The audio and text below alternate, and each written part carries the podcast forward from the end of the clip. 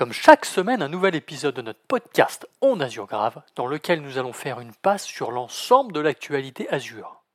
Bienvenue sur le podcast On Azure Grave, dans lequel nous décryptons l'actualité du cloud Microsoft Azure semaine par semaine. Pour ne rien rater de nos épisodes, n'oubliez pas de vous abonner. Bonjour à tous. Pour ce nouvel épisode de podcast, nous allons évoquer toute l'actualité Azure de la semaine 46 qui s'étale du 20 au 26 novembre.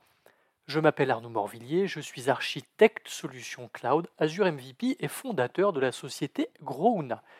Au menu de cet épisode, ça va être très simple, les nouvelles de la semaine et les annonces en GA.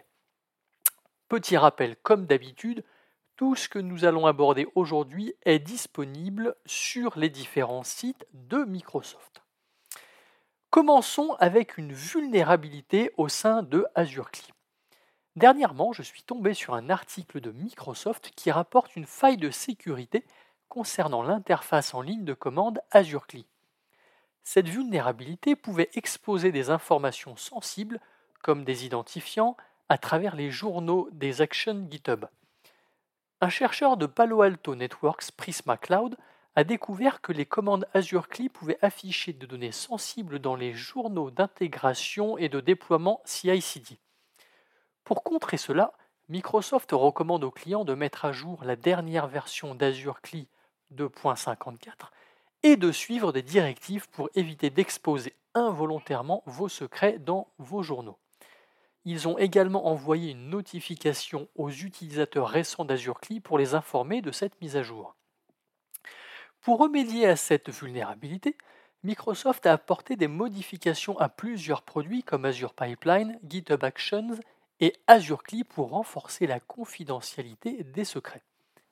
Cette découverte souligne l'importance croissante de s'assurer que les clients n'enregistrent pas d'informations sensibles dans leur repo et leur pipeline CI/CD. Les modifications apportées à Azure Pipeline, GitHub Action et Azure CLI incluent de nouveaux paramètres par défaut pour éviter la présentation de secrets dans les sorties de commande de mise à jour des services de la famille App Service. Ces changements pourraient affecter certains flux de travail automatisés, mais des modèles d'écriture plus sûrs sont recommandés. Des conseils sont également donnés aux clients pour éviter l'exposition involontaire de secrets via Azure CLI. Cela inclut la mise à jour régulière d'Azure CLI, la gestion prudente des sorties et des logs, la rotation régulière des clés et des secrets, ainsi que la révision des bonnes pratiques de sécurité pour GitHub et Azure Pipeline. Alors pour les utilisateurs de Azure CLI, il y a deux choses prioritaires à faire. Premièrement, mettre à jour vers la dernière version de Azure CLI et deuxièmement, lire l'article pour avoir une vue globale de cette vulnérabilité et évidemment, je mettrai le lien de l'article dans euh, les commentaires du podcast. Les 20 ans des Patch Tuesday. Initialement lancé en réponse à un mémo de Bill Gates en 2002 sur la confiance en l'informatique, cette initiative s'est transformée en un pilier de la sécurité informatique. Chaque deuxième mardi du mois, Microsoft déploie des mises à jour de sécurité, marquant ainsi son engagement continu envers la défense contre les cybermenaces. Évidemment, cette approche a évolué au fil des ans, mettant en lumière l'adaptabilité de Microsoft aux nouvelles technologies et aux menaces émergentes. Au départ, avant le patch Tuesday, les mises à jour de sécurité étaient plutôt irrégulières, posant des défis pour les professionnels de l'informatique dans le déploiement des correctifs critiques. En 2003, Microsoft a adopté un calendrier régulier, passant d'une approche envoyée quand c'est prêt à un rythme hebdomadaire, puis mensuel.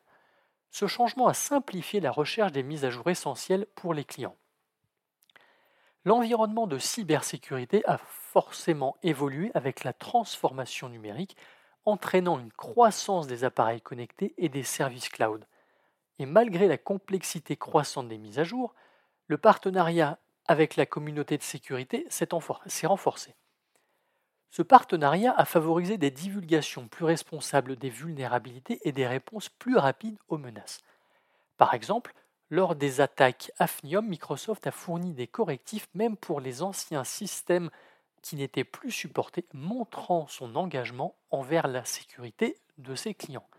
Les Patch Tuesday demeurent un élément central de la stratégie de Microsoft pour protéger les utilisateurs, représentant un parcours de 20 ans axé sur l'apprentissage continu et l'adaptation constante face aux évolutions des menaces. Tout en ajustant sa stratégie, Microsoft reste fermement engagé dans sa mission de protéger ses clients contre les cybermenaces. Des chevaux de Troie bancaires détectés en Inde. Des campagnes continues de trojans bancaires mobiles ciblent les utilisateurs en Inde via des messages sur les réseaux sociaux cherchant à voler leurs informations pour commettre des fraudes financières. Les attaquants, via des plateformes comme WhatsApp et Telegram, envoient des messages pour inciter à installer une application malveillante sur les appareils mobiles, se faisant passer pour des organisations légitimes telles que des banques, des services gouvernementaux ou des services publics. Une fois installées, ces fausses applications récupèrent diverses informations sensibles telles que des données personnelles, des informations bancaires, des, détails de paiement, des identifiants de compte et plein d'autres choses. Alors bien que ce type de menace ne soit pas nouveau, les infections de logiciels malveillants mobiles représentent une menace sérieuse pour les utilisateurs avec des conséquences telles que l'accès non autorisé à des informations personnelles, des pertes financières dues à des transactions frauduleuses, des problèmes de confidentialité, des performances réduites des appareils à cause des ressources système consommées par ces applications, ainsi que le vol ou la corruption de données. Il y a notamment deux applications frauduleuses qui se font passer pour des applications bancaires officielles, utilisant l'usurpation d'identité comme tactique d'ingénierie sociale. Il est donc crucial de souligner que les banques légitimes ne sont pas directement touchées par ces attaques, et la présence de ces menaces n'est pas liée aux applications bancaires authentiques ni à leur niveau de sécurité. Cependant, les cybercriminels ciblent souvent les clients des grandes institutions financières en se faisant passer pour des entités légitimes. L'une des recommandations de base est déjà d'éviter l'installation d'applications en dehors des magasins officiels. Bref, il est important d'être vigilant, que cela soit sur un PC ou sur un smartphone, car nous stockons de plus en plus de données personnelles et ce serait quand même bête de se les faire voler. 10 ans du programme Microsoft Bug Bounty. Cela fait déjà 10 ans que le programme de Bug Bounty de Microsoft est né pour renforcer la protection des clients contre les menaces de sécurité. Depuis son lancement en 2013, Microsoft a récompensé avec plus de 60 millions de dollars des milliers de chercheurs en sécurité provenant de 70 pays. Ces individus ont découvert et signalé des vulnérabilités dans le cadre de la divulgation coordonnée des vulnérabilités, aidant ainsi Microsoft à évoluer dans un monde en constante évolution. D'ailleurs, au-delà des récompenses, c'est avant tout une profonde gratitude envers tous les chercheurs en sécurité ayant participé au programme contribuant ainsi à renforcer la sécurité des produits et des services Microsoft. Le succès de ce programme réside dans la créativité et la collaboration de toutes les personnes qui ont contribué.